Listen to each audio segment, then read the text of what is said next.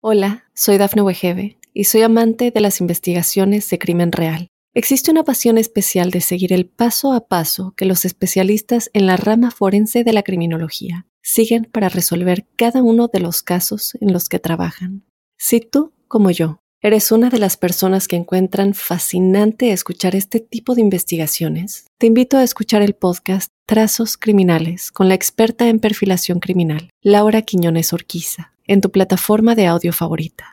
Muy buenas, soy Claudio Nieto y este es el podcast donde comparto lo que leo y aprendo sobre salud, entrenamiento, nutrición, psicología o fisiología.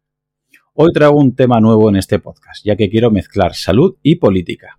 Sé que puede sonar muy ostentoso o muy raro, pero para ello creo que traigo a la mejor persona que podíamos tener aquí para explicarnos estos temas tan importantes y creo que tampoco valorados por la mayoría de nosotros. Se trata de la gran Gemma Raval, más conocida como Gemma Goldi, graduada en Ciencias Políticas y especialista en Salud Pública. Muy bienvenida, Gemma. Muchísimas gracias por estar aquí con nosotros. Nada, gracias a ti por invitarme. Es un placer. Bueno, pues el placer es mío y te voy a ser sincero, tenía miedo esta entrevista porque son normalmente no controlo demasiado bien o tanto como me gustaría los temas ante, ante ciertos invitados y temo no estar a la altura, pero en esta entrevista estoy tranquilo porque estoy seguro que no estoy a la altura, si no hay ninguna duda. Y me gustaría, y me gustaría que nos eh, dijeras la importancia que tiene todo esto realmente para, nosotros, porque comentábamos antes fuera de micro, ¿no? Que yo hablo bastante de, hábitos de vida saludables, quizá demasiado centrado en, el individuo, y a lo mejor deberíamos tener un concepto eh, de salud un poquito más global. Pero para empezar, eh, ¿cómo definirías este concepto de salud? Y te voy a hacer una segunda pregunta. ¿Qué puntuación nos darías a los españoles en salud, Gemma? Vale, pues como casi todas las preguntas, esto va a ser un depende. Eh, la OMS define salud como el completo bienestar físico, mental, psíquico. Espera, que tengo la, definición. Es completo estado de, mental y social y no solamente la ausencia de, afecciones o enfermedades. ¿Qué es lo que pasa? Si tú defines la salud como un estado completo de bienestar, los seres humanos no estamos ni diseñados ni la evolución nos ha hecho capaces de ser felices todo el tiempo y estar completamente bien todo el tiempo. Es un objetivo, no sé si irreal, pero por lo menos eh, tiene algunos tintes de esta filosofía positiva del estar siempre bien. Lo que sí me gusta es la parte de ausencia de enfermedad. Pero que aquí entramos en otro melón muy gordo, que es cómo definimos enfermedad. Si enfermedad lo defines como algo que te altera totalmente, pues a lo mejor es verdad que es más fácil definirlo, pero alguna enfermedad crónica, que es algo con lo que acabas aprendiendo a vivir o que siempre se está ahí, es una enfermedad.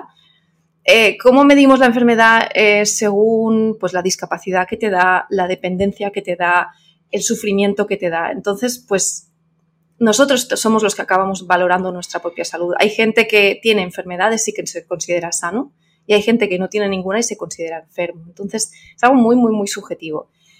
Y respecto a la puntuación de los españoles, claro, también depende cómo lo mides. ¿Lo mides con años de esperanza de vida? Hay una medida en salud pública que me gusta mucho, que es años de, de vida libres de discapacidad que son todos aquellos años en los que tú tienes una vida en la que tú eres independiente, eres capaz de moverte por ti mismo, alimentarte por ti mismo, ir al baño por ti mismo, subir y bajar escaleras. Si es por esperanza de vida, los españoles tenemos una puntuación muy, muy buena, porque somos uno de los tres primeros países con mejor esperanza de vida. Sin embargo, cuando te pones a analizar los años libres de discapacidad, ya no puntuamos tan bien. Tenemos una vida muy larga con unos 20 años de mucho sufrimiento al final de la vida. ¿Es eso deseable? Es decir, si a ti te dicen prefieres vivir hasta los 90 años, pero tus últimos 20 años van a ser encamado con una calidad de vida pésima, o vives hasta los 65 o 70 y vives menos, pero vives todos esos años con plenitud. Son preguntas muy difíciles, son preguntas muy difíciles y que como sociedad es importante que nos las planteemos.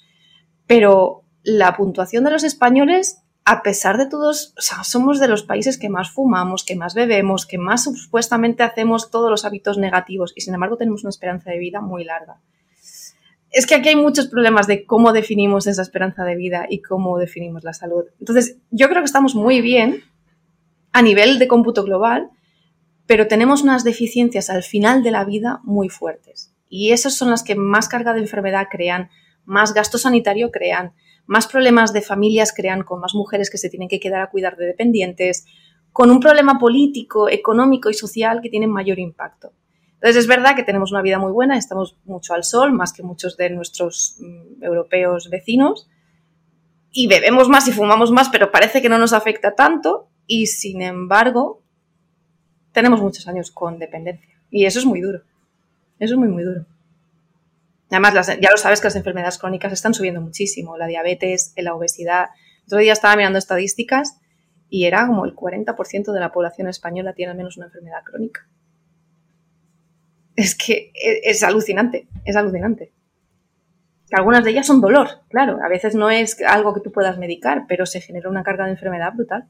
¿Y estos años de vida libre de discapacidad, hasta qué punto crees que las familias, o, digamos directamente los padres y las madres de, las generaciones venideras, hasta qué punto podemos influir en, esta futura salud de, nuestros hijos? ¿O realmente no tenemos tanto porque el contexto es, complejo?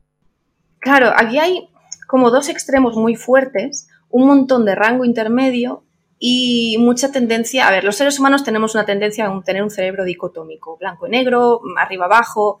Enseguida buscamos dos categorías. Es difícil encontrar el punto medio sano entre dos cosas. Entonces, ¿cuál es la tensión más típica en este contexto? Es o bien el contexto es todo lo importante y el individuo es completamente no tiene ningún poder para cambiar el contexto y su contexto es determinante, o bien los hábitos individuales son todo, tú puedes superar cualquier adversidad, todo lo que te propongas es factible y es todo cuestión de hábitos. Estas dos posturas son exageradas y muy poca gente realmente eh, se encuentra cómoda en una de las dos, pero en general suele entender. Entonces, ¿qué es lo que pasa? Gente como tú, que lo que has dicho es verdad, tú tienes un enfoque individual y está bien, es un enfoque necesario porque evidentemente aunque tú hagas políticas de salud a nivel global, al final acabas teniendo que aplicar esas prácticas en el individuo. Es decir, tú puedes incentivar eh, que haya más espacios verdes, pero si al final los individuos no van a los espacios verdes, ese espacio verde no va a servir de nada. La cosa es, entre un individualismo extremo y un comunismo extremo, por decirlo de alguna manera, ninguna de las dos posturas van a funcionar. El contexto es súper, súper, súper importante. Entonces, hablar de, de hábitos individuales es muy importante, pero no hay que olvidar el contexto. Entonces, ¿qué se puede hacer? No lo sé. Uno, que los padres, es lo que decíamos antes, los padres tienen ya muchísimo en su plato, como dicen los ingleses. Ya van hasta arriba de tiempo, cada vez hay menos tiempo. Eh, ahora trabajan los dos miembros de la familia. Y además también te digo una cosa, hace 80 años, ¿crees que la gente estaba delgada porque se planteaba hábitos saludables? Desde luego que no. No. ¿Qué es lo que ha pasado ahora? ¿Qué es lo que ha cambiado? La abundancia. Tenemos un contexto abundante que nos ha hecho vivir mucho, mucho tiempo, que nos ha dado una calidad de vida increíble, que nos ha conseguido cosas como el botulismo de la, tortilla de patatas del otro día. Antes era algo muy, muy frecuente. Todos los niños acababan, no todos los niños, perdón, pero muchas veces pasaba. Ahora tenemos una seguridad alimentaria brutal y cuando pasan dos, tres, cuatro casos se convierte en noticia porque nunca pasa. Si siempre pasase a nadie le importaría. Entonces, tenemos unas condiciones de salubridad, de higiene, de agua potable, de alimentos baratos, accesibles y disponibles. Y hay, una frase muy importante en epidemiología que es, ¿podemos a la vez arreglar los problemas de la escasez y los de la abundancia? Es decir, la escasez, la escasez tiene sus problemas.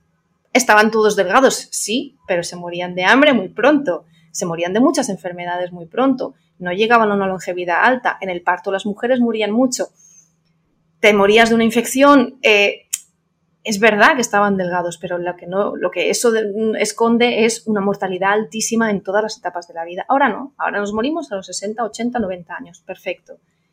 ¿Cuál es el coste de esa abundancia? ¿Cuál es el coste de esa longevidad? Pues problemas relacionados con la abundancia, síndrome metabólico, disrupciones endocrinas. ¿Queremos vivir en un sistema en el que tengamos iluminación todo el día en la calle para estar seguros y que no haya atracos y a la vez que salud no nos afecte a los ritmos circadianos? ¿Cómo lo hacemos? Entonces, Es un problema que va mucho, es decir, como individuos podemos hacer muchas cosas. Evidentemente, tu elección diaria de si compro un ultraprocesado o compro comida real, si como patatas fritas o como chips de cale, cosas así, claro que están en tu mano, pueden hacerlas. Pero tenemos un entorno que está disponible. Si tú vas por la calle y quieres comer algo saludable rápido, ¿qué comes? Una panadería, es lo primero que hay. ¿Es saludable? No, pero es lo primero que hay. Entras un súper, ¿qué haces? Coges un fuete y te lo vas comiendo por la calle, pues sé que hay, hay cetogénicos que hacen eso. Es decir, el entorno es tan poderoso ahora mismo. ¿De qué me sirve decir hacer ejercicio físico si luego voy por el metro y cojo todas las escaleras mecánicas y me quedo quieto en ellas? ¿Cómo, ¿Cómo, integro el ejercicio físico de ir una vez, dos, tres veces al gimnasio si luego todo mi alrededor está hecho para que no me tenga que mover y me lleven de un lado a otro sin desplazarme con mis piernas. Entonces, sí que los hábitos son importantes, pero ¿por qué son importantes? Porque tenemos que contrarrestar todo el entorno que nos está haciendo el entorno perfecto para no tener que esforzarnos. Y no hay que olvidar que el ser humano es un animal y como tal tiende a la, conserva tiende a la conservación de energía. Si tú estás en un entorno en el que la energía no es abundante y los alimentos no son abundantes, tu cuerpo, todo lo que comas lo guardará, tu movimiento será el estrictamente necesario para hacer tus funciones y nada más. Ahora mismo, ¿cuál es el movimiento estrictamente necesario para sobrevivir? Prácticamente cero. Puedes estar en casa todo el día, te pueden traer la comida a casa, puedes no moverte y puedes sobrevivir sin ningún problema. Entonces, ¿Los hábitos importantes? Sí, los hábitos son súper importantes. ¿Pero por qué son importantes? Porque tienes que estar todo el rato contrarrestando. No sé, antes no había emisión de televisión por la noche. A las 11, 12 de la noche se acababa, había la carta de ajuste y te tenías que ir a dormir porque no había otra cosa. Ahora tienes contenidos que, te, que ganan dinero con que estés enganchado a las pantallas. Entonces, está todo el mundo de acuerdo para que estés mal. ¿Qué pueden hacer los padres? Pueden hacer cosas, claro, es verdad. Pueden no coger el bollicao a mediodía y pueden hacerle un bocata, pero eso es tiempo. Claro que sí. Y requiere un esfuerzo consciente y requiere pensar. Y luego hay un efecto paradójico. A los seres humanos en general no nos gusta tanto eh, que nos digan que una cosa es saludable. Se ha visto en evaluación de intervenciones de salud pública decirle a los niños esto es sano, ya no lo quiero tú no quieres hacer algo porque seas sano, a menos que seas un súper friki de lo saludable. Tú lo que quieres es hacer cosas que te den gustito. Tú quieres hacer cosas que te hagan feliz, que te, que, te suban la dopamina, que te den endorfinas. Tú quieres hacer cosas felices. Y de vez en cuando, desde la divulgación, se habla de los hábitos saludables como algo que hay que hacer. Algo que tienes que imponerte. No es disciplina. O sea, perdón, no es motivación, es disciplina. Y lo convertimos en algo problemático y traumático, cuando debería ser algo integrado en el día a día, cuando debería ser simplemente es que me gusta la fruta, es que, no sé, el mindset que para mí fue más divertido en este cambio fue de darme cuenta que estaba utilizando las escaleras mecánicas yendo al gimnasio. Y dije, pero si tengo gimnasio gratis aquí, ¿qué hago pagando un gimnasio cuando tengo este gimnasio gratis aquí, que son las escaleras que las subo y las bajo cada día y las estoy bajando no a pie? Entonces, al final, más bien la mirada es, ¿qué puedo hacer en el día a día para incluir las cosas de la manera más sencilla posible? Tener mm, listas de compra ya definidas, que en casa las cosas estén disponibles, que haya fruta disponible para tus hijos y que la puedan coger ellos y que ellos elijan lo que quieren. Eh, incluirles en la, en, en la fabricación de la comida, en la producción de la comida. Es decir, eh, una cosa muy buena que siempre me ha hecho mi madre, mi madre es muy naturópata, muy de pensar en cosas sanas y tal, no niega la medicina convencional, pero está ahí, ahí. Y mi madre y mi padre no tienen ninguna medicación ahora mismo, ninguna. Eso no es frecuente, eso no es nada frecuente. Entonces, pues bueno, me han enseñado cómo comer, qué es lo bueno, qué es lo malo, y cuando eres, yo qué sé, cuando tienes 18, 20 años, 25, te independizas, pues ¿qué haces? Pues voy a comer todas las patatas fritas que de pequeña nunca comí. Y luego, sin embargo, esos hábitos de buena salud se han quedado en mí y ahora como bien. Es decir, puedes hacer muchas cosas como padre, pero que el mensaje no sea culpabilizante, que el mensaje no sea, sino que, que el mensaje sea de tribu, de, de incluir, de disfrutar, de pasarlo bien, de que sea algo agradable, no de que sea una imposición, de que sea... Y es muy difícil, es muy difícil hablar de hábitos saludables. Mira todo el tema de la gordofobia. cómo se pasa de un extremo a otro, de decir, en el momento en que intentas inculcar hábitos saludables, cómo eso se puede convertir en, en una presión, en una culpabilización. Hay gente que se siente impotente y hay gente que manda un mensaje de que te tienes que sentir impotente porque lo único que cuenta es el contexto. Y eso tampoco es correcto, porque el contexto influye pero no determina. Hay 10 años de diferencia entre la esperanza de vida del barrio más pobre de Barcelona y el barrio más rico. ¿Qué hacemos? El entorno es la misma ciudad, pero el entorno no es el mismo. Sí, bueno, creo que has, eh, lo has explicado bastante bien. Me gustaría hablar un poquito al principio porque comentabas, claro, que eh, estamos acostumbrados y yo creo que va a ser un poquito la dicotomía y que se sigue sufriendo hoy en día. O tenemos problemas de escasez o problemas de abundancia. Ahora tenemos los dos a la vez. Y ahora probablemente tenemos los dos a la vez. Porque tenemos personas de pocos ingresos en un entorno de abundancia. Ahí estamos. Y podemos ver que incluso en países de tercer mundo empieza a haber obesidad. O sea, en, los países del tercer mundo es graciosísimo. abren los puertos, entran los alimentos ultraprocesados, se destruye la generación de alimento del propio país y tienes zonas rurales hambrientas con escasez de la típica de las campañas de niños muriendo de hambre y a la vez en las ciudades tienes gente con una obesidad mórbida y con, todas las con todos los efectos del síndrome metabólico. En el mismo país. O sea, imagínate diseñar una política pública de salud en un país que tiene las dos, o sea, las dos problemáticas a la vez. Es brutal. O sea, desde el punto de vista de la salud global, es, es un problema complejísimo, complejísimo. Has dicho la palabra clave, que eh, complejo, porque mucha gente puede decir, bueno, si hay escasez, hay un problema grave, ¿no? Pues entonces la solución es relativamente sencilla, que es que se ingiera más alimento. Que obviamente no es un... Siempre que supongas alimentos y no productos alimenticios. Claro. Pero luego para mí todavía es, mm, conociendo un poquito la fisiología humana, es, por lo que has comentado, es más, seguramente sea más complejo el problema cuando hay abundancia, porque es muy fácil decirle a alguien come menos, come mejor, no comas ultraprocesados, pero si hay esa predisposición por esa persona, como tú decías, que necesita, que quiere, que solo disfruta, que es, se le puede tildar de adicción o de necesidad fisiológica de una persona que coma ciertos... O costumbre, sin entrar en adicción. Algo que a lo que estás acostumbrado es muy difícil de cambiar, porque es aquello que tú normalizas, aquello que es parte de tu día a día y que se convierte como, como en el aire que respiras, que no eres consciente de que está ahí. Mucho más allá que adicción, es mucho más peligroso porque la adicción es problemática. La adicción la ves, incluso aun cuando estás en lo peor y justificándote a ti mismo, tú sabes que tienes una adicción, pero esto no es una adicción, es una costumbre.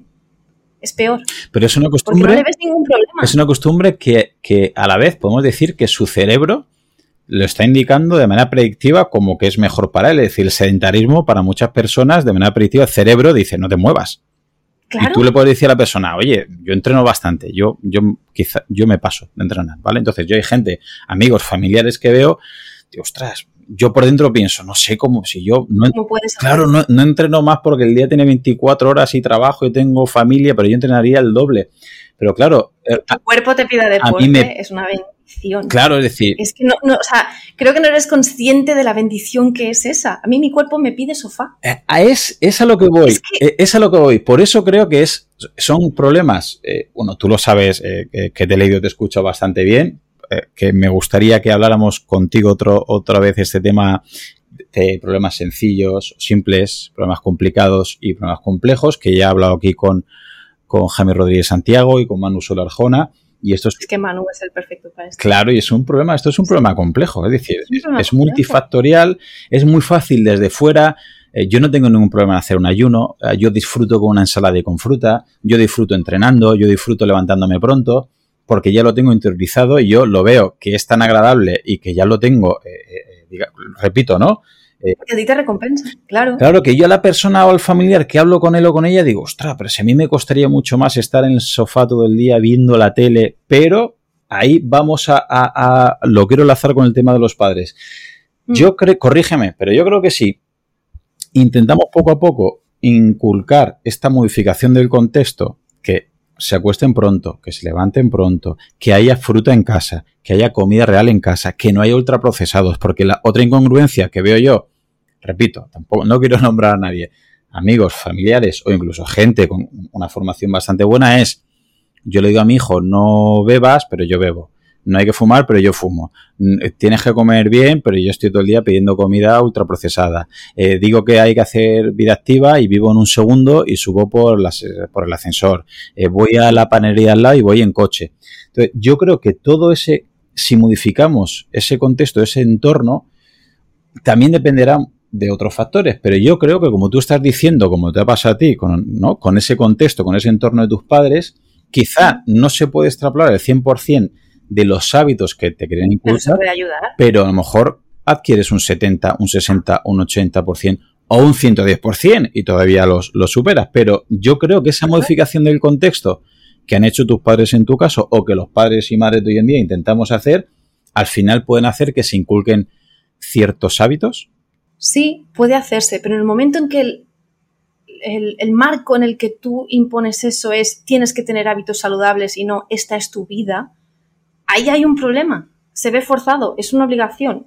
Lo que debería ser es que debería estar integrado en el día a día como algo normal. Es decir, que lo normal fuese eh, no tener golosinas en casa, no beber Coca-Cola, eh, que cuando vayas al, al, No sé, es decir, más que pensar en hábitos saludables, es marcar unos comportamientos habituales. Y es verdad que muchos padres son producto de un entorno también, con lo cual lo que van a inculcar es lo que ellos consumen. Y de todas maneras, hay un tema de, de justificación de decisiones. Es decir, si tú, ningún padre, vamos a ver, vamos a escribir, ningún padre, ninguna madre hacen algo de manera consciente diciendo esto va a ser lo peor para mi hijo. ¿Vale? Ni siquiera las personas que comen 100% ultraprocesados están activamente pensando esto lo estoy haciendo mal. No. El que fuma, incluso aunque fume, sabe que está haciendo algo mal, más o menos. Hay una disonancia cognitiva en la que dice, bueno, pero no es para tanto. Mi abuelo vivió hasta los 90 años. Y bueno, tan malo no será porque tal no sé qué. Y bueno, a mí me da otras cosas. Es decir, los ultraprocesados son una cosa similar. Es no tengo tiempo, es eh, esto es más sencillo, esto le gusta mucho, no tengo ganas de guerra porque siempre me peleo, porque cuando a un niño no lo has acostumbrado desde pequeño a comer verduras no puedes empezar a darle cale. O sea, es que no hay paladar que, que coma eso. ¿Puedes empezar por fruta? Sí, pero la fruta es un poco inestable. Cada arándano de una caja sabe diferente. Y, muchos niños, si no están acostumbrados a qué esperar, les cuesta. Entonces, ¿qué es lo que pasa? Que el, largo plazo es muy complicado y el día a día se acaba imponiendo. Entonces, es mañana lo haré. Es otro día lo haré. O, otro día que no sea tan difícil. Entonces, es un problema de pensar en largo plazo de hábitos que no están inculcados y también es un tema de que hemos perdido la tribu, por decirlo de una manera. Tú antes crecías en una familia mucho más extendida, había más colaboración entre familias. Ahora mismo las madres cuando tienen hijos mm, muchas veces están solas. Y digo solas porque los primeros tres años la carga mayor para los hijos es para las madres, son las que se reducen jornadas, son las que tienen problemas. Entonces, ¿qué pasa? El día a día es muy cansado y el sistema te las pone las cosas muy fáciles. Entonces, Sí que se pueden hacer cosas, evidentemente, pero empiezan no por los hijos, sino por uno mismo, como tú bien has dicho. Y luego, a nivel de colegios, institutos, ¿de qué manera se podría contribuir a promover estos hábitos saludables, según tu visión? Pues estás en un instituto. ¿Qué hacéis en el instituto? Pues a nivel personal o a nivel... no, no, no, a nivel que se hace en el instituto. Hay campañas de salud pública que vienen a dar charlas sobre alimentación saludable. Sí, lo que pasa es que a veces las charlas dejan un poco que desear. Esa es la otra. Mira, hay planes nacionales, hay planes autonómicos, hay planes mm, de ciudad, hay planes locales de barrio por barrio, hay las agencias de salud pública, hay la, ¿cómo se llama? Eh, la ESAN tiene encuestas sobre nutrición, eh, hay un plan estatal para obesidad infantil, hay un plan europeo para obesidad infantil, hay intervenciones. ¿Qué es lo que pasa aquí? Eh, las intervenciones son a nivel de hábitos saludables muchas veces. ¿Qué es lo que pasa con los hábitos saludables? Es una estrategia de salud. Bueno, voy a definir primero salud pública. Salud pública no es sanidad pública, primero. Cuando hablamos de estrategias de salud pública no estamos hablando de estrategias sanitarias, estamos hablando de estrategias que tienen que ver con la prevención a nivel social. Es decir, tú en salud pública lo que haces es evitar enfermedades a nivel poblacional y es un enfoque preventivo. Hay, un, hay una parte que ya no es tanto preventivo, pero en principio el enfoque es prácticamente preventivo. Empieza la salud pública pues controlando la potabilidad del agua, controlando la seguridad alimentaria para que los alimentos sean frescos, saludables y no tengan pues, botulismo, etc. Eh, tema vacunas, prevención de enfermedad. Y luego ya pues, se ha pasado a la promoción de la salud. Ya no la prevención, sino la promoción de la salud, es decir, actividades de ejercicio físico, de buena alimentación, etc. ¿Qué es lo que pasa con las estrategias de hábitos saludables? Es una estrategia relativamente barata. No requiere grandes inversiones logísticas, no hay que cambiar el sistema, hay que pagar a gente para que vaya a dar charlas, hay que dar conocimientos. ¿Y en qué marco conceptual se incluyen estas, eh, eh, actividades? En el marco de que tú necesitas información para tomar mejores decisiones. Esto es falso. Esto es falso de toda falsedad. Tú no necesitas mejores, mejor información. Tú necesitas que la información que ya tienes, porque todos ya la tenemos, tenga significado para ti. Es decir, un chaval de 16, 17, 18 años sabe que el alcohol es malo, se lo han dicho por activa y por pasiva, eso no hay ninguna duda. Y va a seguir bebiendo, ¿por qué? Porque es un ritual entre sus amigos, porque se convierte en su rito de paso, porque se convierte en la actividad que hacer, porque no tiene ningún significado para él la salud como tal. Primero porque es joven y no tiene problemas de salud y yo no sé hasta qué punto queremos que la gente de 18 años esté obsesionada con la discapacidad que va a tener cuando tenga 70 años. A ver si me explico, tampoco queremos neuróticos. Entonces, ¿cuándo tiene sentido esa información? Cuando tiene sentido en tu vida. Cuando estás con 35 años y de repente ya no te puedes hacer una noche de, fiesta y estar bien al día siguiente. Cuando llegas a la crisis de los 40 y dices, uy, que me veo como mis padres Ahí es cuando la información tiene sentido y se convierte en realidad. O cuando tienes 25 años y dices, quiero ser el más fuerte y entonces voy a entrenar mucho y claro, para entrenar no puedo beber alcohol porque me baja los gains, entonces necesito no beber alcohol. Entonces, las estrategias de salud pública de comunicación de información son una herramienta que tiene muy poca oposición. A todas las empresas, como tú bien pusiste en, en alguno de tus vídeos, todas las empresas asociadas a la publicidad responsable tienen eh, el sellito ahí de, mira, Mondelez, cuando hacemos el snack saludable, Colacao, hacemos las campañas contra el bullying. Todos tienen alguna intervención de hábitos saludables. ¿Por qué? Porque los hábitos saludables no amenazan a su consumo. Porque no es una cuestión de información. Eh, y además existe la oposición, bueno, digamos que todos los partidos y todos los ministerios están de acuerdo. Tú ponte a prohibir el alcohol, ves cómo te viene el Ministerio de Agricultura a decirte, somos país productor de alcohol, no vas a hacer una prohibición de alcohol, no vas a poner etiquetado de alcohol, no vas a prohibir consumo de alcohol en según qué horas, en según contexto. Porque los intereses son opuestos. Y es normal, porque vivimos en un sistema complejo en el que para que unos ganen, otros tienen que perder y para conservar una cosa, entonces tiene que imponerse la salud antes que el sistema económico. Si la gente no tiene trabajo, también pasa hambre, lo pasa mal y hay más enfermedad. No es tan fácil como decir simplemente la salud tiene que ser la prioridad perfecta, absoluta, y todas las medidas que, tienen que estar supeditadas a la salud. Puedes cargarte la salud de una población con buenas intenciones. Luego están las estrategias de grandes cambios sociales, que como digo, son las que tienen mayor oposición.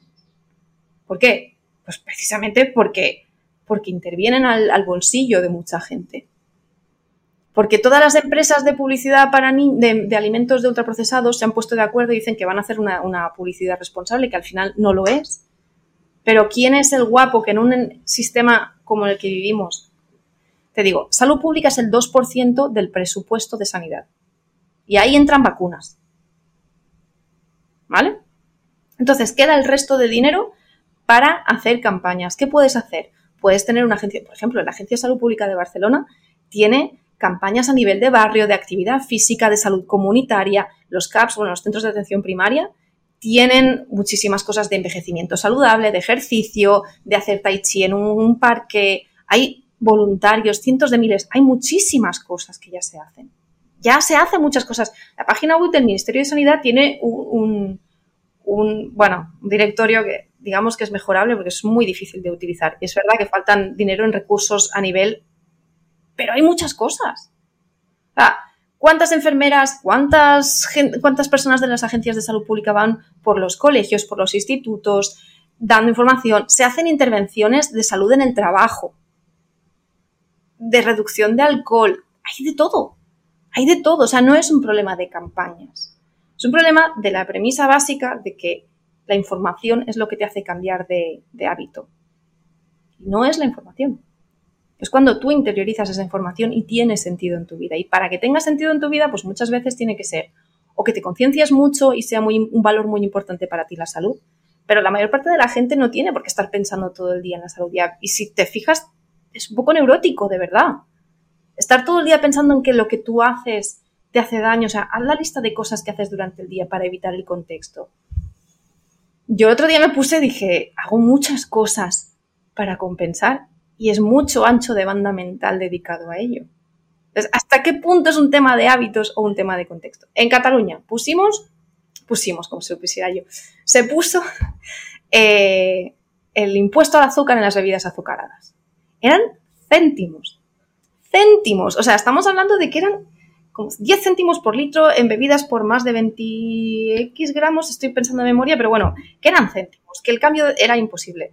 Pues toda la industria se volvió en contra. Se ha llevado al Tribunal Constitucional, se ha dicho que invade competencias, que tal, que libertad de empresa. 15 céntimos por una botella de 2 litros de Coca-Cola. Decían que estaban afectando más a las clases más pobres, porque claro, es más dinero para un pobre que para un rico.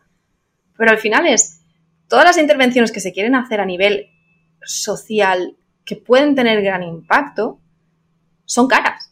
Son caras y tienes mucha oposición delante. Generar zonas verdes en una ciudad.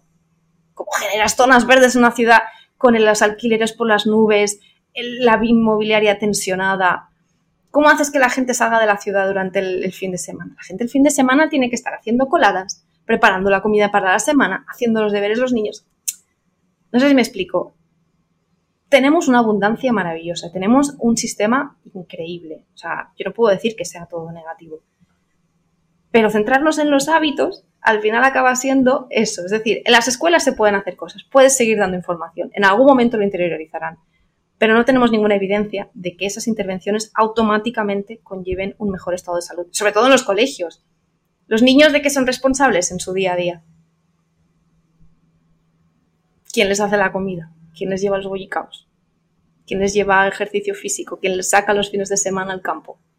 No, sí, es complicado. Al final los, es complejo, mejor dicho. Al final los padres, por mucho que eh, me refiero a los niños, sobre todo en un colegio, son edades tan tempranas, que por mucho que el maestro o la maestra explique ciertas eh, cosas, al final el 99%, creo yo, por decir un Que lo saben. Primero lo saben y segundo, si en casa tienen un contexto determinado, eh, va a ser muy, va a ser por no decir imposible que cambie un hábito un, niño. Pero sí, por ejemplo, ya en instituto, en secundaria y en bachillerato, por lo menos eso sí que percibo yo, que no es ni mucho menos el 100%, pero ni por eso, es más un porcentaje bajo, lo tengo que reconocer.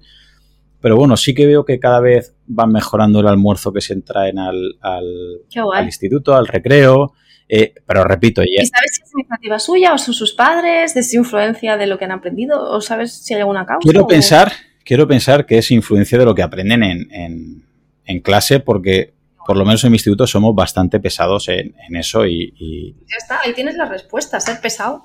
Pero también es verdad que mm, no sé luego hasta qué punto eso puede, eh, puede calar como un hábito, como una costumbre, como que adquieran eh, digamos, ese hábito o al final luego volverán. Pero bueno, yo creo que es un... Cuando haces encuestas a los niños saben que las chucherías son malas. O sea, no hay ninguna duda de que lo sepan. El problema es que están buenas. Ah, son atractivas. Eh, claro. Claro, o sea, que no es un tema de información. Los niños, había una encuesta que hicieron de la ESAN a niños de institutos, creo que fue en Madrid. Y alimentos que consideran que no son saludables. El exceso de azúcar, las chucherías, los refrescos, la comida rápida y las grasas. Quitando las grasas, que es un poquito debatible, eh, que ahí estamos con lo de siempre, en realidad los niños saben que la comida basura no es buena. Pero ¿qué pasa? ¿Cuál es el alimento que más comían en casa según esta encuesta? Hidratos de carbono, cereales de desayuno y estas cosas.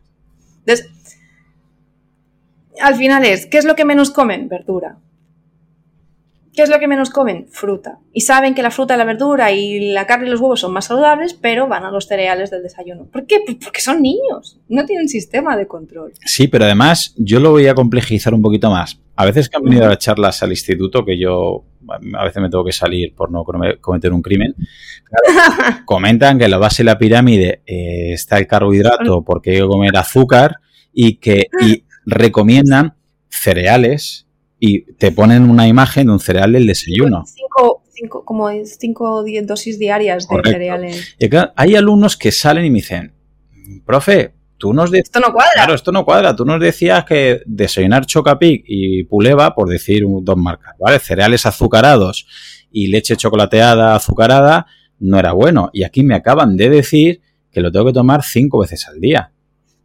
O tú, o el experto que viene en nutrición miente y tú eres el profe de educación física. Entonces, claro, al final digo, ostras. ¿A quién voy a creer? Claro, y llegan a casa y papá o mamá dicen, pues sí, estos cereales son cereales del desayuno y pone enriquecido con hierro, con vitamina B9 y encima a veces lleva el sello de la Asociación Española de Pediatría, algunas galletitas o, o bueno. Galletas famosas de dinosaurios. Correcto, entonces, para los papis y las mamis es barato. Sí. Para ellos Está buenísimo. Por el contexto es más cómodo. está buenísimo. Entonces, eso es cómodo y es muy, muy difícil luchar contra eso. Por eso y sí que creo, o por lo menos, mejor dicho, quiero creer que eh, rebatir esa información y explicarle a ellos la diferencia entre un hidrato de carbono y otro, es decir, sí, ya que estoy con Chocapi, espero que no me denuncien, si Chocapi y Puleva de fresa ¿Son hidratos de carbono? Sí, pero también son los arándanos, o también es una zanahoria, o también entonces que diferencien hidrato de carbono de otros hidratos de carbono. sinceramente. ¿Cómo, perdón? La mejor división al final es la de la comida real. La tienes que masticar, la tienes que preparar, sabes de dónde sale, puedes imaginar dónde ha crecido. Pues ahí es donde mi lucha creo que sí, que desde las familias o las escuelas podemos decir simplemente para evitar no quería decir la palabra engaño de cierta parte de la industria, pero al final creo sinceramente que es que es, intentan crear una confusión o intentan eh, ubicarse en un hueco, ¿no? Pues esto es hidrato, esto es grasa, esto no es grasa, porque simplemente cuando se critica la grasa, pues crean un ultraprocesado sin esa grasa de palma y ponen sin grasa de palma.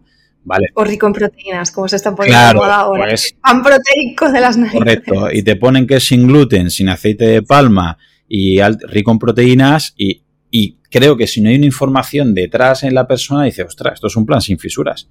Vale un euro, está riquísimo, es hiperproteico, con vitamina B9, con ácido fólico, con hierro, y tiene un sello de una asociación española de pediatría o del corazón o lo que sea, y está rico y es barato y me sacia, pues, pues para pues adelante. Y creo que es uno de los problemas que hay eh, hoy en día. Pero bueno, para sintetizar un poquito todo, hemos visto que, hay muchísimos obstáculos, ¿vale? Y, yo lo entiendo a nivel tanto individual como a nivel grupal.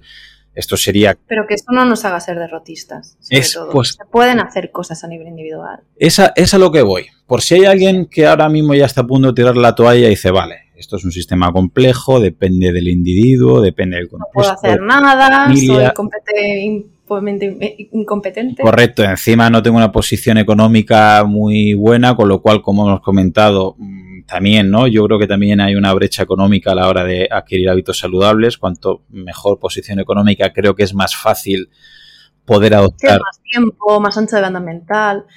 Hay una cosa curiosa en esto. Cuando haces una campaña de hábitos saludables, incrementas la brecha de desigualdad entre pobres y ricos. ¿Por qué?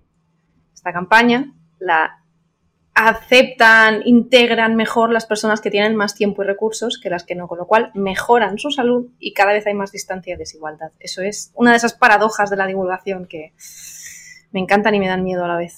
No, hombre, es verdad, si tienes, tienes una posición económica mejor y eso no siempre, pero te puede conllevar a tener eh, una mejor calidad de vida, tienes más tiempo, puedes ir a comprar al mercado o a comprar carne o pescado o huevos de más calidad, tienen más tiempo para cocinar, tienen más tiempo para estar con tus hijos y explicarle lo que es bueno, lo que no es bueno.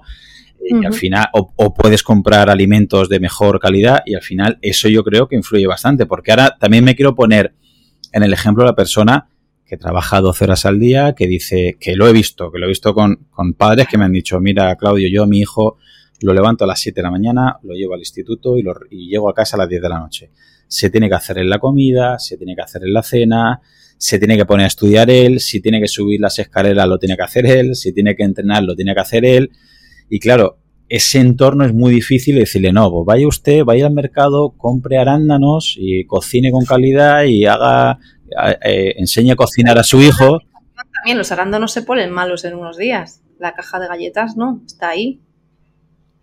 Al final vemos que luchamos contra muchísimos factores, muchísimos factores y por eso es... Pues quiero que nos des una pequeña primera solución que es imposible. ¿Nos podrías regalar alguna sugerencia de estrategias que se podrían utilizar para intentar, vamos a ver la palabra intentar, intentar superar estos obstáculos que estamos viendo que es eh, muy difícil a la hora de adquirir eh, unos hábitos saludables, Gemma? Em, creo que la única opción es hacerlo fácil. Es decir, eh, generar hábitos, todo el mundo ha escrito libros y todo lo que tú quieras. Pero la única cosa que sirve es, uno, cambiar de mentalidad, pasar de ser una persona que come patatas fritas a soy una persona que come fruta para hacer un snack. Es decir, es un cambio de mentalidad, no es un tengo que hacer algo, no es un tengo que subir escaleras, no es un tengo que hacer ejercicio, es tengo la oportunidad de hacer ejercicio porque mis piernas todavía me responden. Cuando esté inválido ya no podré. Es decir, es la idea de es parte de mi día a día que la comida ultraprocesada no entre en el, carro de la compra, pero que entre todo lo demás en abundancia. Es decir, que es reducir las opciones para que no haya. Es decir, si no estás en la, si no está en la compra, no te lo puedes comer. Si no está en casa, no te lo puedes comer. Pero si no te das opciones y no sabes qué elegir, pues al final acabarás eligiendo lo otro. Si no te llenas la despensa de fruta cuando te apetece algo dulce, irás a por unas gominolas porque será fácil. Entonces, al final es ir por el supermercado, la única opción que, para mí ha servido es ir por el supermercado y decir, vale, aquí puedo comprar en este pasillo y aquí también en el resto no. Y ya está. Y es un tema de hasta qué punto valoras tu cuerpo también. De cuánto lo quieres, cuánto te quieres a ti mismo, cuánto te tratas de bien, cuánto... Y, es el cambio de mentalidad, pero es que realmente no hay respuestas fáciles. Y cada persona será un mundo. Dependerá tanto del contexto que decir algo fácil es como prácticamente imposible. Ser más consciente y en qué dedicas tu tiempo también, porque muchas veces decimos no hay tiempo, pero hemos estado dos horas haciendo así en el móvil. Ahora voy a barrer para casa. Yo siempre voy intentando hilar para... Todos los caminos me llevan a Roma. Claro, has, has dicho algo que estoy con, vamos, 200% de acuerdo, ser más consciente. Pero yo creo que seríamos más conscientes si tuviéramos más información. Mucha gente piensa que la diabetes tipo 2, la diabetes tipo 2, el síndrome metabólico o todas las enfermedades, mm, la mayoría actuales, es eh, lotería genética, que en muchos casos. Claro, pero aquí estás diciéndole a los médicos que dicen cosas mal. No te puedes meter con los médicos. Bueno, ahora si quieres abrimos el, melón de, los médicos. Sí, me mata. sí, venga. Eh, em, sí, hay gente que cree que la obesidad es genética. Sí porque sus padres también eran obesos. Y que es un mal a, erradicar, es, que es un error, o sea, que, la obesidad es un error y hay que medicalizarlo porque es un problema del cuerpo, ¿no? Y es un, es un error del sistema como si fuera un fallo y ya vemos, bueno, por ejemplo... En el momento que Ozempic y los diferentes medicamentos sobre la enfermedad, sobre la obesidad, perdón, empezaron a, a investigarse, ya se han empezado a invertir mucho dinero en hacer campañas de la obesidad es una enfermedad. Es lo que decíamos antes, de qué es una enfermedad. ¿Cómo defines una enfermedad? Es que a veces se confunde con, síntomas. Claro, pero es que la, palabra enfermedad no es una palabra antropológicamente definida, perfecta, médicamente definida. Es lo que una sociedad considera que es problemático. Si la sociedad no considera que ser gay es problemático, ser gay deja de ser una enfermedad. Ya está. Y si la, sociedad considera que tener una baja vitamina D es normal, pues deja de ser un problema y ahora mismo se está diciendo que la insuficiencia de vitamina D, al ser lo normal, pues debe ser el rango normal nuevo, porque es el nuevo rango normal. Es que es que antropológicamente la medicina no es una ciencia exacta, ni siquiera, bueno, a ver, no voy a entrar en el melón, pero hay quien dice, y gente respetable y, de, entorno médico, que la medicina no es una ciencia, es una técnica, es una habilidad, es un conjunto de, de axiomas que se van repitiendo, pero no es una ciencia como tal, no tenemos una delimitación. Y además, todas las disciplinas que tengan al ser humano como eje la, variabilidad es tan inmensa que no puedes hacer generalizaciones abstractas. Entonces, ¿una persona puede ser obesa y estar sana? Claro, en algunos casos puede ser. A largo plazo veremos. Pero en el momento en que tú consideras la obesidad como una enfermedad a tratar, también hay un tema de la gente. Porque mis amigos médicos me dicen, sí, sí, tú mucho hablar de hábitos saludables, pero a mí cuando viene la gente a consulta, la gente me pide una pastilla. Y la gente no se va de mi consulta hasta que no le doy una pastilla. Y la gente se pasa pastillas entre unos y otros en plan, esto me ha funcionado, esto no, y estamos hablando de opioides. Que hay gente recomendando tramadol, porque a mí me ha funcionado. Que hay farmacéuticos que están recomendando, farmacéuticos, influencers, que están recomendando cosas de farmacia como herramientas para, que se dan antihistamínicos para dormir, por Dios. O sea, a lo que me refiero es, vivimos en un contexto en el que la medicina ha funcionado y funciona tan bien y nos ayuda en tantos problemas que la gente cree que es la solución para todo y que lo puede arreglar todo. Y eso es, o sea, tú has hecho la prueba de decir, esto lo, estaba escribiendo antes, tengo un dolor de cabeza delante de tus amigos y cuánta gente te da un ibuprofeno. Y no un vaso de agua, porque lo más probable es que estés deshidratado y no que tengas un problema de falta de ibuprofeno. Entonces, sí que es verdad que el sistema médico genera enfermedad en el sentido de que genera categorías que antes eran síntomas y ahora son enfermedad, pero también es una respuesta muy interesante para la gente, porque si tú me dices que puedo comer de todo y seguir mm, con una pastilla y ya, pues yo me apunto. Pero es que el problema, mm, corrígeme Gemma, es, es, el doble, es decir, primero, eh, los médicos que tienen cinco minutos por paciente, en cinco minutos es imposible, vamos, imposible. Yo que estoy, de, asesoro a atletas y fondistas y demás, para conocerles estoy horas, horas, horas, días. Y al cabo de un par de meses con ese atleta, empiezo ya a conocerle, pero ya he hablado con él o con ella muchísimas horas. En cinco minutos es imposible que el médico pueda hacer otra cosa que un tratamiento agudo de tómese usted esta medicación para esto. Pero es que el segundo problema es si el médico empezara a explicarle a esa persona, usted se debe acostar antes, debería cenar mucho antes, debería cenar menos, debería ponerse al sol, debería meditar, debería entrenar, debería... Y además de decirle todo eso, le tiene que decir cómo hacerlo, porque ahora se considera que muchos médicos de familia tienen que ser transmisores de la capacidad de generar hábitos, lo cual me parece alucinante. En salud pública se hacen intervenciones de formar a los médicos para que sepan cómo hacer que la gente deje de fumar hay toda una teoría del cambio, hay todo un tema de, generación de hábitos que, hay intervenciones para que los médicos tengan estas herramientas. Es alucinante. Es imposible. Es imposible, es imposible. Y aquí es verdad que entiendo perfectamente que haya médicos que estén hasta las narices de los que somos frikis de la nutrición y cuando tenemos un problema de salud vamos al despacho con papers para decir, creo que sé lo que me pasa.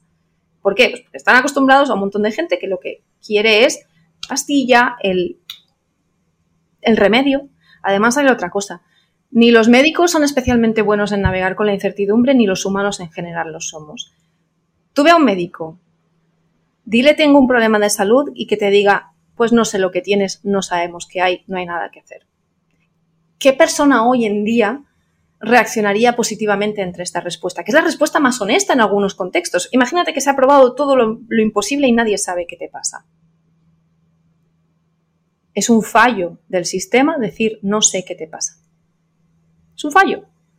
Y es un fallo de, fallo de, no navegar la incertidumbre, es un fallo de querer respuestas inmediatas, es un fallo del individualismo de hoy en día también, que nos dice que, que tu salud y tu bienestar es la máxima aspiración posible, que como dice la OMS tiene que ser un bienestar total y absoluto todo el tiempo, a todas horas. No hay sistema que aguante eso. Y además estamos desconectados, aislados, lo digo mucho, pues que no tenemos la tribu. ¿Y qué hacemos? Pues el sistema nos dice que las pastillas lo arreglan todo. ¿Quién soy yo para dudar de ello? Y además es cómodo para mí, pues para adelante.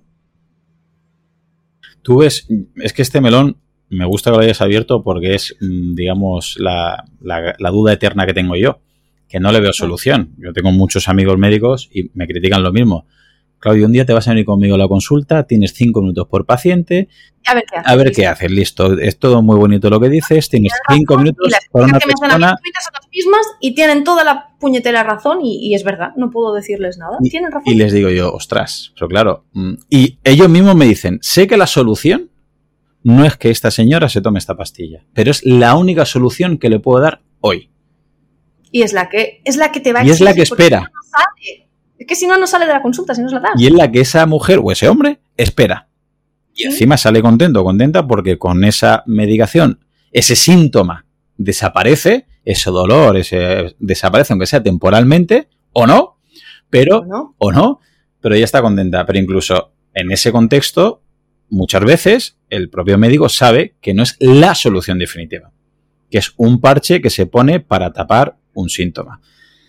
Eh, ¿Tú podrías plantear alguna solución o sería salir de Matrix? ¿Se podría hacer de alguna otra manera? O sea, ¿habría alguna opción de que el médico primero fuera... Es que cuando llega ya es tarde.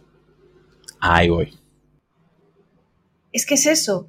¿Por qué me gustó la salud pública? Uno, porque siempre he tenido la, no sé cómo decirlo, la inquietud sobre la nutrición, sobre la salud y tal. Y porque la mirada poblacional y la mirada preventiva y la idea de diseñar políticas de salud, la idea de que desde las políticas públicas se puedan hacer cosas por la salud, que la salud sea mucho más que la ausencia de enfermedad y que sea la salud pues parte del día a día, del movimiento, de la conexión con la tierra, con el sol, con la gente. Eso es lo que me llamaba a mí de salud pública. O sea, para mí es un campo fascinante. Y me parece que es un campo que es previo a cuando llegas a la consulta de medicina. Entonces, la pregunta que pusiste, que me parece súper interesante, sobre si hacen falta equipos multidisciplinares en la sanidad, no, en la sanidad no, antes. Es decir, en la sanidad hacen falta, evidentemente. Hay muchísimas operaciones de cirugía, de rodilla, de cadera que deberían antes arreglarse con fisios y los fisios están desesperados de ver una cantidad de carga económica y de morbilidad brutal por, por cirugías que a lo mejor se podían arreglar con un tratamiento previo de fisioterapia. Y es verdad que eso existe y debería existir. Y debería haber nutricionistas. Por lo que has dicho, ¿qué nutricionistas y en base a qué? Porque nutricionistas que te den, y lo siento por mis amigos nutricionistas, pero yo sí me sigue llegando gente que me dicen, esta es la, esta es la dieta que me han dado hipocalórica de 1200 calorías con lácteos desnatados y solo tres huevos a la semana el Sergas sigue teniendo estas plantillas. Todos los sistemas sanitarios tienen estas plantillas para los médicos. ¿Es verdad que hay nutricionistas buenos? Claro que sí. Pero ahora mismo todavía hay muchos nutricionistas en los que dan una, una hipocalórica y para adelante. Entonces, ¿hacen falta equipos multidisciplinares? Sí. ¿Cómo tienen que ser? No lo sé. Luego, además, hay el tema de la ley de hierro de las políticas públicas. Cuando tú amplías unos servicios, la demanda no se reduce, se aumenta. Cuantos más servicios se proveen a nivel sanitario, más demanda va a haber de estos servicios. Cuanto más se deslocaliza la salud de la iniciativa individual al sistema, más demanda hay del sistema. Cuando tú ves un anuncio de un medicamento en una televisión y dice consulta al farmacéutico, bla, bla, bla, ¿Qué te dicen por Twitter? No hagas una dieta sin no sé qué porque entonces tiene que supervisarlo un médico. No hagas ayuno porque tiene que estar supervisado. No tomes ningún suplemento porque tiene que estar supervisado. Y tienen razón. Tienen razón de que son cambios que requieren una supervisión. Pero esa supervisión tiene que ser la del médico, que muchas veces no sabe ni qué es el ayuno, o si lo sabe, no tiene tiempo para estar hablando de, todo el proceso complejo de cambio de hábitos al final, es decir, si tú tienes un sistema que está enfocado a hacerte daño, con unos efectos secundarios médicos tan altos y con un sistema sanitario de tan amplio espectro, tú vas a querer que tus problemas estén solucionados al minuto por parte del sistema.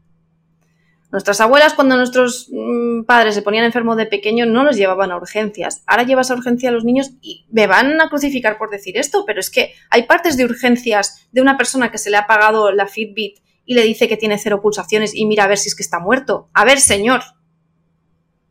Hay médicos que hablan de que me ha venido un padre con un chicle en el pelo, un hijo y que están mirando en urgencias, o que se le ha caído el helado al suelo y le ha dado una chupada y viene a urgencias a ver si está enfermo. Hay un mal uso de los sistemas sanitarios, igual que hay un buen uso de los sistemas sanitarios, porque cuanto más servicios das, más servicios la gente espera. Y esto es el catch 22 de las políticas públicas, que es que si pones más carriles hay más atasco. Entonces, ¿se va a arreglar el sistema sanitario metiendo más dinero en el sistema? Rebobino. Los recortes en atención primaria están saturando las urgencias y los recortes en atención primaria deberían eliminarse. Eso es así. Pero, mira, estuve trabajando de técnico de salud pública en un pueblo. El plan de salud de este pueblo decía que en el último mes el 40% de la población había ido al médico. ¿Qué sistema sanitario aguanta este volumen de asistencia médica y esta necesidad? Es decir, a lo mejor habría que hacer comités de, salud pública preventiva, de decir, mira, es que si te pasa esto, si tienes dolor de espalda, tienes que hacer ejercicio. Si tienes un problema de que te ahogas, a lo mejor no es, a lo mejor es que tienes que hacer ejercicio. Pero esto va antes. Esto va antes, en el momento en que tú llegas a la consulta del médico, uno, ya vas con unas expectativas de curación y ya vas con un problema de salud. El problema debería ser antes. Pero claro, hay un tema de bioética también, que es a la población que está sana y que no tiene problemas, ¿qué derecho tienes tú a darle el coñazo para que siga estando sana y no se ponga enferma? Es que es un poco neurótico también. No, bueno, neurótico. Yo veo. En el sentido de neuroticismo, de los del Big Five. Sí. Pero sí, pero claro, tú estás hablando de gente que está bien. Y tenemos que estar con la cantinela de es que tienes que mantenerte así para estar bien. Es muy duro también el estar todo el día detrás de la gente para que esté sano. Y hay un tema de libertades individuales también y de autonomía, que no es tan fácil. Es que no, no es tan fácil. Además, la carga de la prueba que necesitas para hacer intervenciones en gente sana es mucho más alta que la carga de la prueba que necesitas en gente enferma, porque son gente que está sana. Pero si, si nos fijamos en, la prevención, como comentabas, repito, para mí mm, todos los caminos llevan a Roma. Pero la, prevención, para mí sería la clave, es decir, el concepto más global, más holístico y más completo de salud para mí también estaría en, prevenir todo esto, porque como, como, has comentado, si yo ya voy al médico porque ya tengo un síntoma muy exagerado o ya tengo una patología, es tarde. Si yo, por mi estilo de vida, tengo un síndrome metabólico, ya tengo una diabetes tipo 2 o ya tengo una tensión tan elevada que ya es el momento de, seguramente, a lo mejor no estamos criticando, creo que ni Gemma ni yo, la medicina para nada, pero si tú puedes prevenir con un estilo de vida, con un contexto y con unos hábitos, eso no va a aparecer. Te voy a poner un ejemplo a ver si te, si te gusta o no te gusta de, un, mi profesor de fisiología en, Granada. Ah, tuvo una frase que me encantó, que hablaba que en Holanda eh, estaban quitando, estaban desapareciendo cárceles porque eh, era una ley bastante dura con, los ladrones y demás y, y con la delincuencia y al final había mucha menos delincuencia, el sistema penal funcionaba muy bien y había cárceles vacías, con lo cual iban, claro, iban cerrando, iban quitando cárceles, pero porque no había delincuencia. Y su propuesta era que con eh, los hábitos de vida saludables y con la profilaxis, con la prevención, desde la nutrición, desde lo que hemos hablado siempre, ¿no? Desde el entrenamiento, estilo de vida, que con los hospitales debería ser el objetivo final, es decir, que desapareciera. Que a ver, esto me gusta explicarlo bien porque un día lo explico en una entrevista y me dijeron de todo. Ojalá a ti te entró a tu hijo una apendicitis. Digo, no he dicho que quiten los hospitales. Sí. Peter, no se dicen estas cosas. Efectivamente. Y una experiencia, esto no es justificable. Y me lo digo a mí. La idea es que en vez de cada vez tengamos que construir más hospitales porque hay más gente enferma, que benditos hospitales, por favor, bendita medicina moderna que nos salva la vida, sobre todo cuando hay cosas agudas, cuando hay un accidente, cuando hay una infección, cuando, o sea, por favor, son dioses y, nos salvan la vida. Pero la idea no es que esté la ciudad llena de hospitales y todo el mundo ingresado, polimedicado, con cosas que se puedan prevenir, porque si ya estás en el hospital, como tú decías, quizás ya es tarde, tenías que prevenir. La idea es intentar con nuestro estilo de vida que cada vez haya menos gente con esas patologías y que haya muchas camas libres y que haya hospitales de sobra en ese sentido, aunque sea de modo metafórico, que no haya que derribar hospitales, obviamente, pero que no sea tantos hospitales necesarios porque podemos prevenir esas patologías con estilos de vida. ¿Te gusta esa analogía? Por supuesto. Ojalá desaparecieran todos los hospitales de España. Pero no porque no existiesen, claro, no estoy hablando neoliberal. Estoy hablando de que ojalá desaparecieran porque no hiciesen falta. Claro que sí, sería el escenario más maravilloso del mundo. Pero ¿cómo llegamos a eso? En lo que has dicho, ahí has dicho una cosa muy importante. La medicina actual para cosas agudas, graves, es increíblemente maravilloso. O sea, cualquier cosa que te pase a nivel Cualquier cosa que necesite cirugía, probablemente va a ser lo mejor que te pase en la vida, que te puedan ayudar. Para enfermedades metabólicas relacionadas con el estilo de vida, la medicina es muy limitada. Primero, por la compartimentalización de los diferentes órganos. Porque si tú tienes un problema de obesidad y no saben si mandarte a nutricionista, al endocrino, a, incluso al alergólogo porque tienes problemas de microbiota porque tienes una alergia a fructosa o sorbitol y entonces tienes un problema de disbiosis y entonces, claro, es que es lo que decíamos antes, el cuerpo es un sistema complejo. Y los sistemas complejos no se pueden compartimentalizar y son mucho más allá que la, que la suma de sus partes. Entonces, empiezan a ver, los médicos con los que mejor me llevo son los que tienen la mirada de conjunto, que son de medicina preventiva y salud pública, porque hemos hecho el mismo máster, con los de familia y comunitaria, porque ven la parte social de la medicina, porque son personas que siguen a sus pacientes durante años, que tienen los cinco minutos de rigor, pero que normalmente le dejan 10, 15 y van todo mal porque acaban echando horas extras. Y con los internistas, que también ven el, cuerpo en conjunto. Estaba hablando con una médica que sigo en Instagram, que es maravillosa, doctora Zara, y, y hablábamos esto de que compartimentalizar es un problema muy grave. Con Sari Arponen, por ejemplo, también hemos hablado de esto, de, lo difícil que es compartimentalizar en medicina. Entonces, si en vez de hospitales tuvieses centros de recuperación de salud metabólica, ¿y si tuviésemos centros de recuperación de salud metabólica? Claro, esto suena magufada, evidentemente, pero al final es la salud mitocondrial, es la salud metabólica la que te da. Nada para nada. es más, es más ya lo sé, pero a mí me han acusado de magufo por hablar de, salud mitocondrial. Pues entonces ya para ahí vámonos. Pues yo ya te lo compro y, vamos, y, te lo pondría de centro de preventivo de salud. Es un centro de recuperación metabólica, pero ese centro de recuperación metabólica también incluiría que tienes que apagar las luces ah, después de la caída del sol, que tienes que pasear. No estoy diciendo contar exactamente 10.000 pasos con la maquinita, pero tienes que moverte y tienes que hacer actividad física que tienes que tener un par de pesas en casas y saber la rutina básica de cómo hacer un ejercicio de todo el cuerpo con dos mancuernas. Al final es que si tú quieres ponerte a hacer ejercicio partiendo de cero a los 40 años, ¿qué haces? Lees a Marcos, vale, lees a Marcos. Te coges un programa básico de entrenamiento. El libro de Juan Ojeda, el de, el de Tres Pasos contra el Sedentarismo, maravilloso.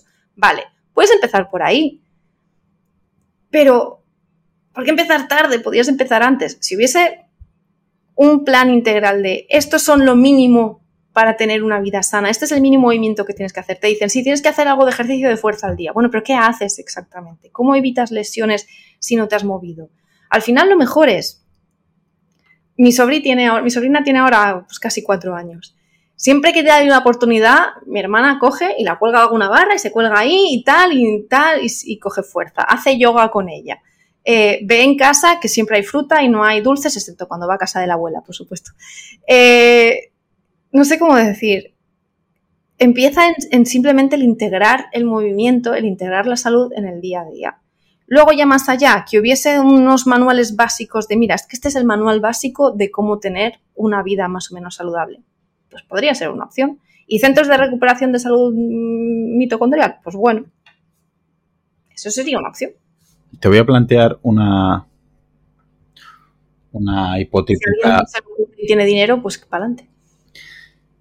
¿Tendría sentido? Imagino que no hay ninguna opción, pero bueno. Ahorraría, mejor dicho, ahorraría dinero a largo plazo. A largo plazo. Imagínate enfocar esta eh, salud pública de manera preventiva, haciendo un centro de salud, pero preventivo de metabolismo ¿vale? De salud metabólica. En el que, como tú has comentado, te expliquen, porque claro, sí que eso, mucha gente dice se entrena fuerza o entrena tal, y, le suena a China. ¿Cómo? Entrena fuerza, ¿eso qué significa? Claro, me pongo a hacer peso muerto y me jodo la Claro, o tengo 50 años y no sé ni lo que significa fuerza, o no sé lo que son los ritmos circadianos, y no tienen por qué saberlo. Vuelvo todos los que me llevan a Roma, por eso creo que es importante meter esa asignatura. Pero bueno, cierro, cierro el spoiler. La asignatura es cuánto te acuerdas de lo que hiciste en el cole. Bueno, es que no puede ser una asignatura. Ah, bueno, mejor, mejor me lo estás poniendo, mejor me lo estás poniendo, mejor me lo estás poniendo. Pero repito, volviendo a esto. Sí. Imagínate que se puede implementar un centro de salud de prevención, de salud metabólica, ¿vale? En el que, tenga actividades de salud comunitaria. Correcto. Que, puedas encima entrenar con gente, que entrenes, porque eso es otro de los puntos muy importantes, que no estés aislado, que, que entrenes con gente. Y que sea al aire libre del sol. Y que te enseñen y te expliquen de manera teórica y práctica lo, el, pareto, lo mínimo de práctico, ¿vale? Pero de fuerza, de entrenamiento cardiovascular. Que no tengas que volver, que ya lo puedas hacer solo en casa. Que te enseñen, correcto, que no te den el pescado. Que, salir, no es de un gimnasio de No, no, no, no. Que te, que te enseñen a pescar, que no te den el pescado, que te enseñen a pescar. Entrenamiento de fuerza, entrenamiento cardiovascular, movilidad, la importancia de la vida activa, nutrición saludable, ritmo circadiano, sueño y gestión del estrés. Se podían 10.000 más. Un mes. En un mes lo tienes visto. Vale. ¿Cuánto crees? Primero, sé que es imposible que se vaya a implementar esto, sé que ya estamos ya divagando, ya llevamos más de una hora de, de entrevista, con lo cual yo ya estoy divagando, pero ¿tú crees que esto ahorraría muchísimo dinero a medio, sobre todo a largo plazo? Depende. Em, el sistema sanitario no tiene que verse como una herramienta de ahorro de dinero. La salud no tiene que verse como una herramienta de ahorro de dinero. ¿Por qué? ¿Qué es lo que más ahorro? es que voy a decir una cosa, suena un poco psicópata, pero mira, tiene un contexto. Yo creo que hasta ahora llevamos una hora y pico. Los trolls ya no van a quedarse tanto rato a escucharnos. Estamos entre amigos. ¿Qué es lo mejor para el sistema? Que te mueras con 65 años. Que la gente deje de fumar no ahorra dinero, gasta dinero. Porque si te mueres con 65 años no hay que pagarte la pensión, bla, bla, bla. Enfocar el sistema sanitario como una herramienta de ahorro, para mí, es comprarle el marco al capitalismo de la salud que piensa en la salud como un componente económico. Entonces, para mí el sistema sanitario, la salud y la prevención son unos valores que a nivel de sociedad nos interesan para mejorar el bienestar de la población y la calidad de vida. Y son una inversión, no son un ahorro. Es verdad que si tú, por ejemplo, hay, medidas de si haces un buen sistema mm, de nutrición correcta en los hospitales, te puedes ahorrar dinero de las personas ingresadas. Por supuesto, hay herramientas de ahorro de dinero, claro que sí. Entonces, una herramienta como esta podría ahorrar dinero a largo plazo, probablemente. ¿Cómo? En la morbilidad. Es decir, que las mujeres de 65 o 70 años se caigan y tengan un accidente y tengan un 50% de posibilidades de no volver a caminar es un coste humano y social y económico brutal. Entonces, esto sí podría ahorrar dinero. ¿O no? ¿Cuánto costaría hacer un centro así que pudiese asistir a toda la población? Somos casi 50 millones de personas. Échale un mes por persona. Bueno, va, ser generosos, un mes por familia. ¿Estamos hablando de inversiones millonarias? No, lo siguiente. Esto es una inversión brutal de dinero. ¿Por qué no se puede hacer un centro así? Primero, porque construir un centro es como construir un hospital. Es una carga de dinero para el sistema brutal. Entonces, ¿qué se puede dar? ¿Un manual cívico de la salud? Tienes 18 años y te envían el manual cívico de estos son los ejercicios básicos, esta es la alimentación básica.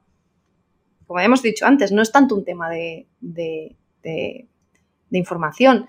Si tú no tienes movilidad en los hombros, en las caderas, en los pies, en los tobillos, la mitad de los ejercicios te pueden hacer daño, entonces tienes que ir a un especialista. Entonces esto sería carísimo, carísimo. Yo no, claro, si un cálculo de servilleta, ¿ahorraría dinero? No lo sé. A largo plazo, ahorraría sufrimiento segurísimo y años de calidad de vida increíble. Entonces, en economía de la salud se utilizan métricas que tienen en cuenta eh, cuánto nos cuesta cada año de vida perdido y también qué valor damos a cada año de vida saludable. Entonces se pueden hacer comparativas entre diferentes intervenciones según la cantidad de años que nos genere de salud. ¿Vale? Economía de la salud es un tema fascinante, a mí me encanta. Y el poder objetivizar esas cifras me parece maravilloso. Ahora bien, esto sería un programa carísimo. Carísimo. ¿Cuántos especialistas necesitarías? ¿Cuánta lista de espera habría?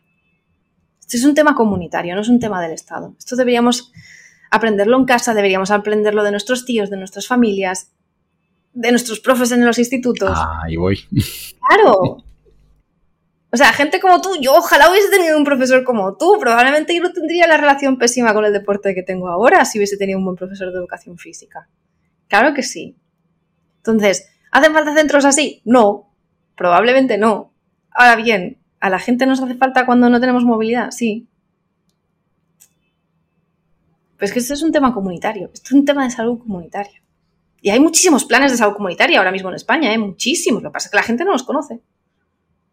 Y, voy a dar una vuelta de, de turga más. Imagínate que se plantearan, ¿vale? Construir este tipo de, centros preventivos metabólicos.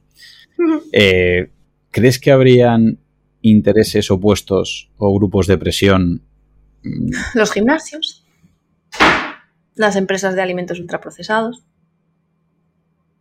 el Ministerio de Hacienda, porque dejas de recaudar dinero de los alimentos ultraprocesados, el Ministerio de Agricultura, porque está reduciendo el consumo de alcohol, todas las viñedos, todas las pequeñas empresas de alcohol.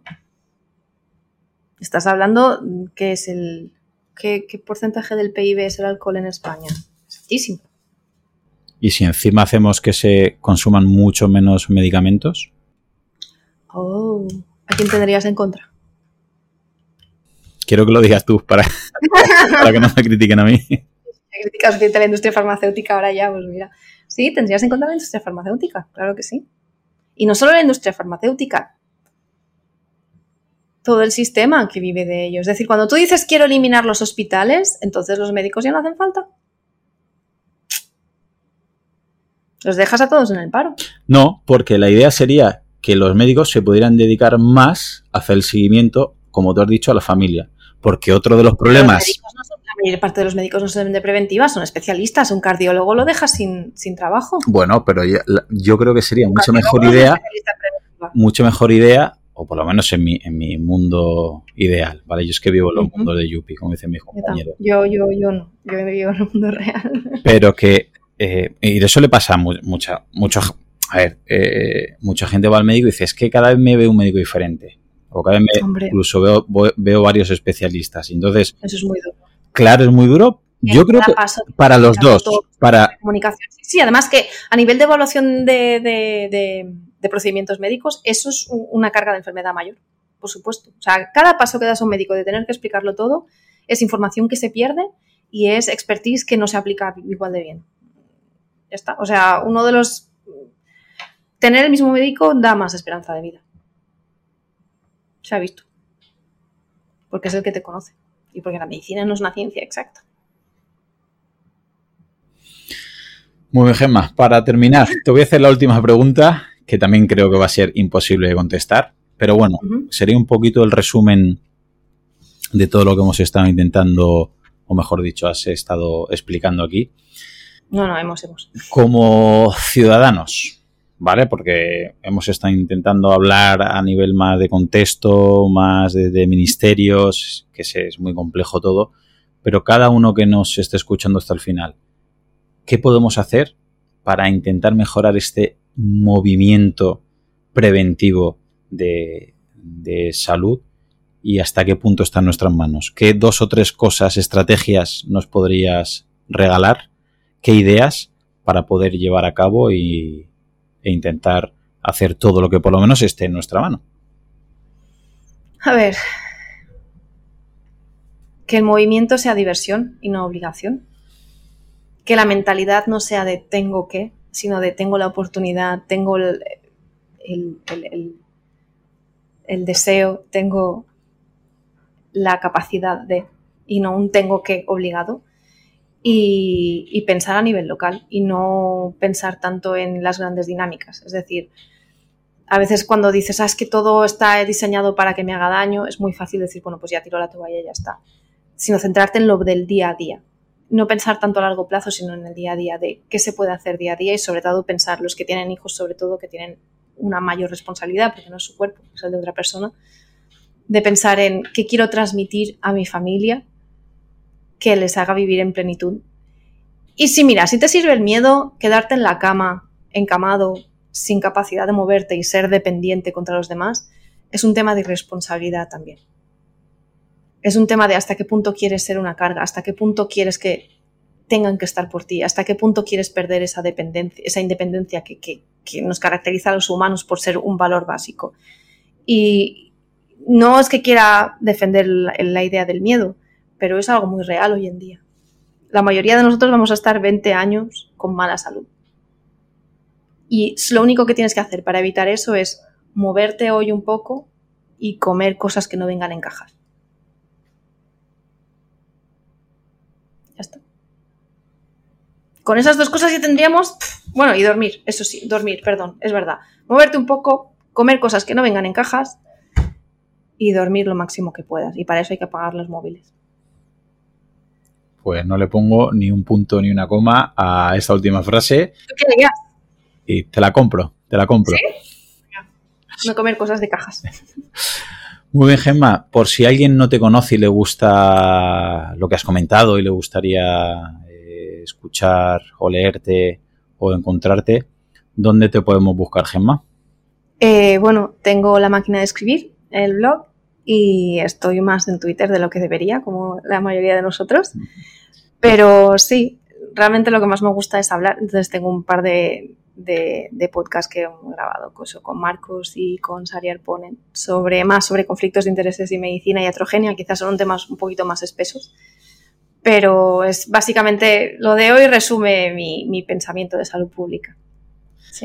Muy bien, pues recomiendo encarecidamente a todo el mundo que se suscriba a tu Substack, la máquina de escribir, que te siga en Twitter porque haces hilos bastante diferentes, no te quedas como mucha gente ¿no? en el titular y, lo defiendes bastante bien, lo cual creo que te supone alguna crítica de, los extremos, pero que al final los que hacéis, para mí, ciencia de verdad y no os quedáis como comentaste con Sari en, eso, en ese pseudo escepticismo, sois los que aportáis bastante más a, la salud, a la información y a los hábitos de vida que, como comentamos al principio, yo por mi entorno, mi contexto, lo hago demasiado individual porque es, creo que a lo que puedo... Los dos enfoques son complementarios y necesarios, ¿eh? Que no pienses que yo piense que, lo hagas, que hagas algo mal, para nada. Es necesario que las políticas públicas acaban aplicándose en el individuo. Los dos enfoques son necesarios. Lo que pasa es que tienen que estar, tienen que convivir y complementarse. Y remar en la misma dirección. Sí, claro. Pues te mando un abrazo muy fuerte y te agradezco que te hayas pasado por el podcast, Gemma. Un placer, me lo he disfrutado mucho. me alegro, un abrazo. Solamente agregar que si te ha gustado, la manera de agradecérmelo es que lo compartas con algún amigo, algún familiar, tu grupeta de entrenamiento o algún compañero. Si ves interesante el contenido y quieres escuchar los próximos episodios, suscríbete en tu reproductor de podcast habitual. También recordarte que me puedes encontrar en Instagram, Facebook y sobre todo YouTube, Twitter o en mi blog Profe Claudio Nieto, donde intento compartir información que creo interesante aclarar y divulgar. Y un último favor, deja una reseña en la plataforma que utilices. Me ayudarás a darme a conocer y que pueda llegar el mensaje a mucha más gente. Así que con esto me despido, muchísimas gracias por escucharme y te espero en unos días por aquí con un nuevo episodio. Hasta pronto. Hola, soy Dafne Wegebe y soy amante de las investigaciones de crimen real. Existe una pasión especial de seguir el paso a paso que los especialistas en la rama forense de la criminología siguen para resolver cada uno de los casos en los que trabajan. Si tú, como yo, eres una de las personas que encuentran fascinante escuchar este tipo de investigaciones, te invito a escuchar el podcast Trazos Criminales con la experta en perfilación criminal, Laura Quiñones Orquiza en tu plataforma de audio favorita.